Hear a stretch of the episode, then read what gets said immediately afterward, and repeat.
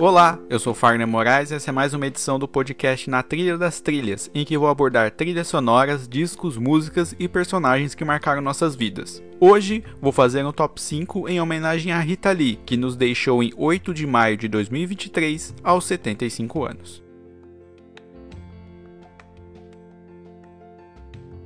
Rita Lee fez um monte de gente feliz ao longo de quase 50 anos de carreira. Os sucessos foram tantos e tão grandiosos que atravessaram gerações, a transformando em uma das estrelas da música brasileira, também presente em programas de TV e na literatura. Fez o que quis, como quis e representou segredos e loucuras na personagem da rainha do rock. Peso tirado quando deixou os palcos para viver em casa, com Roberto de Carvalho, guitarrista e eterna paixão. Por isso, nada mais justo que homenageá-la com esse top 5 com as regras habituais. Não pode ter músicas do mesmo disco e sempre em ordem cronológica de lançamento. Para começar, o clássico que ela disse que seria entoado pelos fãs quando morresse.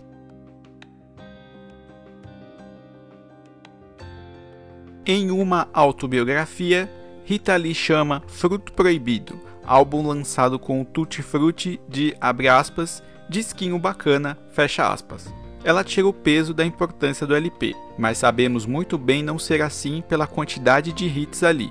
Agora só falta você, Fruto Proibido, esse tal de rock and roll, Luz del Fuego e Ovelha Negra, a primeira música desse top 5. O quarto álbum da carreira solo da cantora a mudou de patamar. Expulsa dos Mutantes por não se encaixar na nova abordagem do grupo, que partiu para o rock progressivo e em conflito com a Philips, deixou a gravadora e acabou acertando com a Som Livre, do grupo Globo, e partiu para gravar um trabalho sem limitações. Última canção do lado B do LP, Ovelha Negra virou um clássico eterno pela identificação de várias pessoas com os versos, aspas, foi quando meu pai me disse filha, você é ovelha negra da família. Agora é hora de você assumir e sumir, fecha aspas. Como ela mesma explicou na autobiografia, a expulsão de casa pelo pai foi uma licença poética para a letra. Ele, claro, não gostou, mas aceitou a explicação da filha e deixou para lá.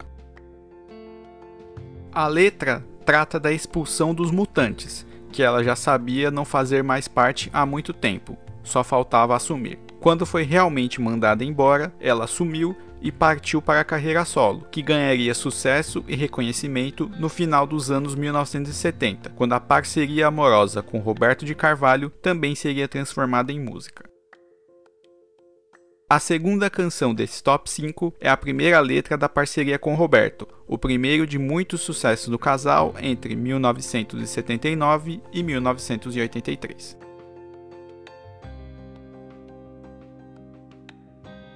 Já considerada uma das melhores cantoras e compositoras do país no final dos anos 1970, Rita Lee ia deixando de fazer música apenas para os roqueiros de plantão e partiu para uma abordagem mais pop ao falar de assuntos cotidianos, incluindo a relação amorosa. Roberto de Carvalho ainda participou da última formação do Tutti Frutti antes de ser convidado pela própria Rita para integrar a banda da carreira solo dela a relação se estreitou e eles passaram a trabalhar juntos, culminando no LP Rita Lee, lançado em 1979. Outro trabalho cheio de sucessos, como Chega Mais, Papai Me Empresta o Carro, Doce Vampiro, Arrombou a Festa 2 e Mania de Você, a segunda dessa lista. As letras desse álbum foram escritas durante a gravidez de João Lee, o segundo filho do casal. Inspirados pela própria intimidade, eles cantaram sobre si mesmos e as relações humanas como poucos. A balada Mania de Você, a favorita da cantora desse trabalho, foi, segundo ela própria, aspas, composta em 5 minutos com o inspiradíssimo script de uma recém-trepada perfeita, Claro, foi um sucesso tremendo desde o lançamento até hoje. Na reta final da ditadura militar no Brasil, o casal mostrava o despudor da própria relação e, mesmo perseguidos pela censura, conseguiam lançar essas canções. O LP de 1979 vendeu 160 mil cópias de largada e terminou o ano com 500 mil. a reinvenção de Rita Lee para agradar pais e filhos funcionava e o casal virava uma máquina de sucessos e mania nacional. A terceira música não só foi sucesso no Brasil e rompeu barreiras ao agradar até mesmo, segundo a lenda, o então príncipe Charles, hoje rei Charles III.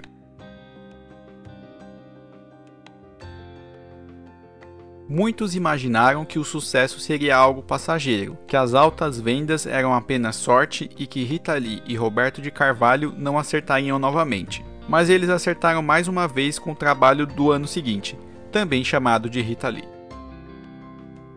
Em ótima fase nas vidas pessoal e profissional, o casal partiu para mais um álbum autobiográfico. Se antes Rita escrevia o que vinha na cabeça, agora a compositora tinha a companhia das harmonias de Roberto para ajudá-la no processo. Uma das canções mais lembradas da parceria veio dessa época, e é Lança Perfume. A música foi composta sem a menor pretensão de ser o que virou, mas a atmosfera do estúdio mostrava o oposto. Ao final da gravação, todo mundo sabia ter outro sucesso nas mãos. O curioso é a história. De acordo com a cantora, quando o Corinthians vencia, o pai dela liberava lança-perfume, a droga, e a mulherada da casa fazia a festa. E acabou sendo uma espécie de homenagem a ele no fim das contas. Um dos trunfos dessa sequência de álbuns Arrasa Quarteirão foi a produção de Guto Graçamelo, figurinha carimbada na Som Livre no período, e a presença de Robson Jorge e Lincoln Olivetti como músicos de estúdio, dois talentos históricos da música brasileira que abrilhantaram as produções. A música chegou na parada da Billboard nos Estados Unidos e foi uma das mais tocadas na França naquele ano, abrindo as portas da carreira internacional o álbum fechou o ano com quase 500 mil cópias vendidas. A próxima também foi um sucesso avassalador, mas Rita e Roberto tiveram um trabalho danado para lançar o disco.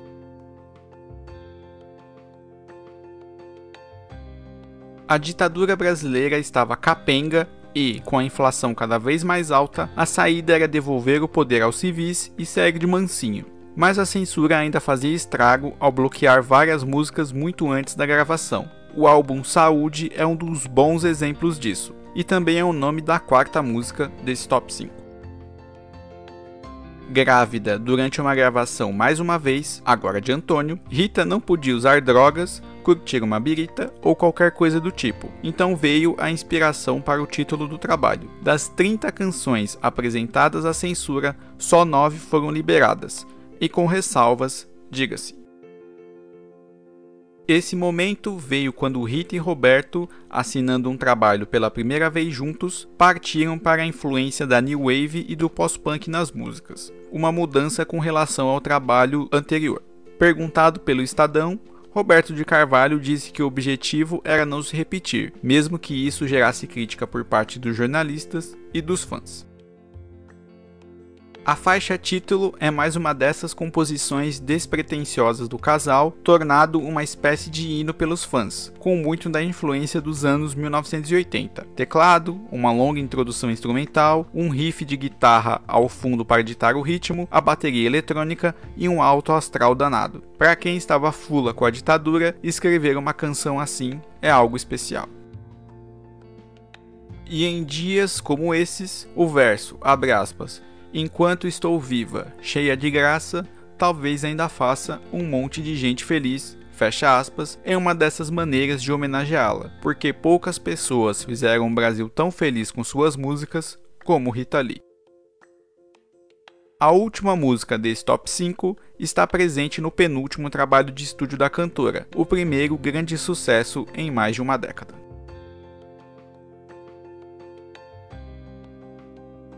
Um dia, ela estava lendo uma coluna do cineasta e jornalista Arnaldo Jabor quando teve a ideia de musicar a letra. Ligou para ele, contou a ideia, disse que acrescentaria umas coisas aqui e ali e pronto. Assim, nascia a música Amor e Sexo, presente no álbum Balacobaco de 2003. Agora vem o momento pessoal. Foi essa música que fez minha geração A galera nascida entre o final dos anos 1980 e o início da década seguinte conhecer a Rita Lee cantora. Ela aparecia nos programas tocando antigos sucessos e era apresentadora do Saia Justa do GNT. A carreira musical dela era algo muito distante, salvo pelas músicas usadas nas novelas. Eu lembro de ouvir amor e sexo em tudo quanto é lugar, mas minha veia de noveleiro não esquece de ouvir a música em Celebridade, novela de 2005, meu último ano no colégio. E durante a gravação desse programa, eu me dei conta que tudo isso já faz 18 anos. Em pouco mais de um ano, o trabalho vendeu mais de 500 mil cópias e colocou Rita Lee no topo novamente, fazendo uma geração inteira gostar de uma música dela. Esse programa é uma pequena homenagem e um ínfimo agradecimento a tudo que Rita Lee fez por nós ao longo de toda a sua carreira. Ela falou sobre assuntos pertinentes de maneira bem-humorada e expôs seu amor para que nós pudéssemos nos inspirar a amar também. Obrigado por tudo, Rita Lee.